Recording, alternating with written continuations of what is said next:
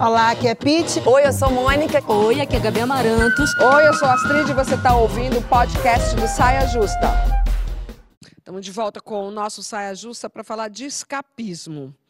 O escapismo, que pode ser definido como uma fuga da realidade, pode ser, na verdade, um aliado na construção de boas soluções. Todo mundo acho que hoje em dia sabe que as coisas às vezes ficam tão difíceis que o melhor a fazer é dar um tempo e buscar uma distração para ajudar na travessia. Pode ser uma aula de pintura, como eu estou fazendo. Ontem pintei horrores. Estou né? fazendo, estou adorando isso. Pode ser acompanhar e discutir acaloradamente sobre a vida dos outros, como um grande BBB, certo, Gabi? Isso pode ser uma boa saída. Isso é fofoca. É, mas o escapismo é temporário. Ele é como uma respirada funda antes do mergulho, como um restart na máquina do computador. Nada a ver com jogar problema para debaixo do tapete, nem afogar as, lágrimas, as mágoas na birita. É outra coisa. Então, vamos fazer uma rodada geral para saber como é que estamos escapando é, e como é que a gente pode, nessa travessia, chegar mais longe. Qual é o escapismo de cada uma? Deixa eu começar com. Já, vamos começar com a, com a, com a Gabi, que está com o olho arregalado aqui olhando para mim. Ah, mu muitas formas de escapar, mas eu fiquei pensando que também você tem que ter né, é, essa rotina que permita fazer isso. Então, eu, eu estou no momento em que a minha rotina está me permitindo escapar. E eu acho que isso explica também muito esse fenômeno que foi esse último Big Brother, porque é isso mesmo, né? Tanta notícia ruim, tanta coisa acontecendo, tanta perda, tanta vida, tanta revolta, né? Da gente ver que a, a solução para essa pandemia que a gente está vivendo já existe, é a vacina, mas não vamos entrar nesse mérito. E aí a, a gente vai ver, a, a, observar a vida do outro é, e vai se inserindo um pouquinho nesse contexto para tentar respirar um pouquinho. Assim, eu nunca fui de acompanhar o Big Brother. E dessa vez eu realmente acompanhei, foi uma parada que me fez escapar, assim, me fez relaxar, esquecer um pouquinho dessa parada toda que está acontecendo, mas eu também, sei lá, pinto, aula de inglês, tenho feito muita música, muita música, mas música para mim nem é tanto escapismo porque também trabalho, trabalho mas eu é amo. Trabalho. Mas, sei lá, fico vendo TikTok, sabe? A galera fazendo uma zoeira no TikTok. Eu acho que eu já posso virar uma crítica de séries e filmes do Oscar. Eu acho que eu já assisti todos os filmes do Oscar. Eu tô, assim, escapando bastante, mas eu tô tentando não ter um escapismo alienado. Porque eu acho que é legal escapar, mas a gente também ficar consciente de tudo que tá rolando. Isso é bom. Eu chamo o meu escapismo de escapismo produtivo, é. né? Pete, e você? Como é que é o seu? Eu depende, depende do momento e de para onde você quer escapar, na verdade, a quantidade de tempo que você tem disponível. É... Eu gosto muito de cinema. Eu sinto que quando eu preciso dar um, uma limpada na mente, sair um pouco do modo ra racional, quando tem muita coisa acontecendo e eu quero fugir para algum lugar, geralmente é num filme, numa série, numa história isso me leva realmente para esse escape mental, assim, que eu acho extremamente necessário. Você falou de pintar, eu tenho pintado também um pouco, mas de colorir só, né? Eu não tenho o menor talento para isso, eu não, não quero ter. É só para escapar mesmo. E é importante não ter culpa em relação a isso, eu acho. E a gente, porque a gente vive nessa coisa de ter que ser produtivo o tempo inteiro, de não poder se dar esse break. Mas pensa que o nosso cérebro é como uma máquina, ele precisa restartar de vez em quando, né? Precisa limpar um pouco para poder você conseguir é, até raciocinar melhor. Eu estava lendo um texto. E não só ser, produ ser produtivo, pegando um gancho que disse que você falou para te complementar, Pete, mas também estar informado o tempo inteiro de todas as coisas que estão acontecendo, né? Uhum. Sim. Isso vai sobrecarregando, né, Gabi? Porque chega uma hora que o HD fica cheio, cheio e você realmente tem que dar uma, uma limpada. E eu estava vendo que uh, o, o J.R.R. Tolkien, sabe quem é? O cara do Sim. Senhor dos Anéis, o escritor? Senhor dos Anéis. Ele fala um lance Sim. muito legal, é, porque ele escreveu fantasias, né? Ele escreveu sobre mundos que não existem, sobre coisas absolutamente fantásticas.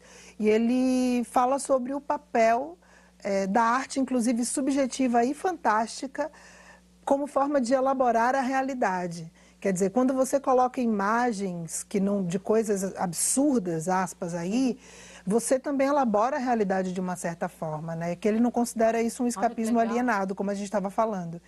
Eu acho que a diferença é a gente tem que perceber quando a gente começa a, a procrastinar e quando a gente começa a não querer voltar para a realidade. Isso me preocupa um pouco. Uhum. Sim. Jamila, filosofa aí. Adoro falar isso. Mas agora tem é, é para falar isso, né? É, eu não vou filosofar muito, não, mas eu acho que. Vou falar um pouco do que eu estou fazendo também. É, acho que, primeiro, que é necessário né, essa questão de escapar. Acho que muitas feministas negras, como a Audre Lorde, ela fala do autocuidado como algo revolucionário. Né? Eu acho que o escapismo também está ligado a isso. A gente também olhar para si, fazer o que a gente gosta. A gente está tão. Também tem essa questão da gente estar tá sendo bombardeada o tempo todo, que a gente precisa é, dar uma uma, não, não ficar tão presa nisso, mas também como mulheres a gente está o tempo todo fazendo um monte de coisa, cuidando de todo mundo, né? E quem cuida de quem cuida, né? A pergunta que a gente sempre faz. Então acho que é importante também para nós como mulheres, claro, quando a gente pode, de encontrar esses espaços para fazer coisas para a gente que a gente gosta. É, ultimamente eu tenho feito é, eu estou aprendendo, estou pesquisando sobre cristais, comprei vários, estou aprendendo a energizar cristais. Ai, adoro. Isso é bom. Eu vou fazer um curso de reiki, vou fazer um curso de reiki esse mês. Amo! É, o meu escapismo está muito nesse lugar agora, nesse momento, assim. Eu, a Thaís, a Thaís Araújo, a gente estava conversando recentemente e ela me passou uma dica de óleos essenciais e aí passou a dica da, da Silene, que que, enfim, que tem de tudo de óleos. Aí eu fui falar com ela, eu comprei a caixa com os óleos, agora eu vou fazer um curso, vou aprender Ih, tô gostando. cada óleo essencial. Então é muito, isso para mim está sendo um escapismo muito ligado a um autocuidado mesmo, né? Sim. De eu cuidar de mim também, porque está tão difícil tudo, né? A situação do país, tantas perdas, né? A gente teve essa perda irreparável do Paulo ontem, de tantas pessoas que eu estou escapando muito por esse lugar aí do místico. Então eu diria que o meu escapismo ele está místico. Não, e seu momento. escapismo vai fazer bem para as colegas também. Agora, Jamila, é, eu falei tanto da, eu falei da pintura porque ontem, quando a gente ficou na iminência de que em algumas horas ia acontecer, eu fui para a pintura e comecei a pintar ele, a Dona Hermínia. Fiquei muitas horas ali. Como é que você está vivendo de ontem para hoje para elaborar o que aconteceu, o que está acontecendo com Paulo, já que você, é... nossa, você estava muito ligada a ele, a sua a ocupação, como a Mônica lembrou, sua, né, dele ter aberto o Instagram dele por um mês para você, um negócio muito significativo, acho que na sua vida. Então, como é que você está desde vivendo, elaborando desde ontem? Olha, tá muito difícil, assim. É, eu fiquei, obviamente, estou bastante triste, mas eu conversei com uma amiga hoje e ela falou, né, quando entrou de maneira muito arrebatadora, avassaladora na sua vida, né? Foi e depois dessa ocupação a gente ficou trocando muito, conversando muito. Então eu estou me permitindo sentir a tristeza, né? Hoje eu passei o dia muito quieta eh, me permitindo também esse momento de chorar, de ficar quieta e de saber que entender quando que isso vai passar, de me permitir sentir isso. Mas de fato muito duro. Então de ontem para hoje eu quase não dormi, enfim, mas estou me permitindo, né, sentir essa tristeza que é muito profunda. Não, isso é fundamental. É... Mas vale ressaltar também que ele foi, a, gente está falando isso nos bastidores, né? Que ele foi a primeira pessoa a abrir Sim. o Instagram dele para não tinha a melhor pessoa para ele chamar. É, é, a Deja foi, foi muito lindo o trabalho que vocês fizeram lá, Deja.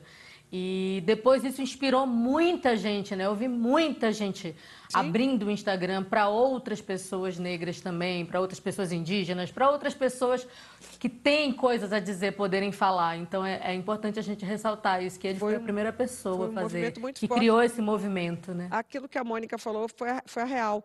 A gente estava fazendo aqui um programa sobre o, o a, a, situação do Black Lives, Black Lives Matter com a Ingrid Silva, ele não vinha ao Saia Justa. Tem isso também, né? Não gosta, ele não queria, a gente convidou é. milhões de vezes ele para vir ao Saia Justa. E ele não queria porque ele falava que ele não ia conseguir, que era muito difícil. O Saia Justa, ele falava que ele era burro. É. Eu sou burro, mano. Né? Ao não vivo eu não vou, tenho medo de vocês, não vou, não eu vou, não vou. quero ir. Mas assistia todo o programa. O que, né? e, e aí ele, ele, ele viu Gênio, cara. se inspirou, acho que, na, na história e viu a importância daquele, daquele movimento que acontecia lá, mas o quanto seria importante a gente dar uma sacudida do Brasil e escolheu, na minha opinião, a melhor pessoa para fazer a ocupação, que é Sim. você, que é uma pessoa que fala tão bem, com tanto carinho, tão amorosa. Com, tão, com tanto conhecimento, mas tão amorosamente, que foi muito produtivo. Eu agradeço ao Paulo e a você, porque aprendi muito ali naquele momento.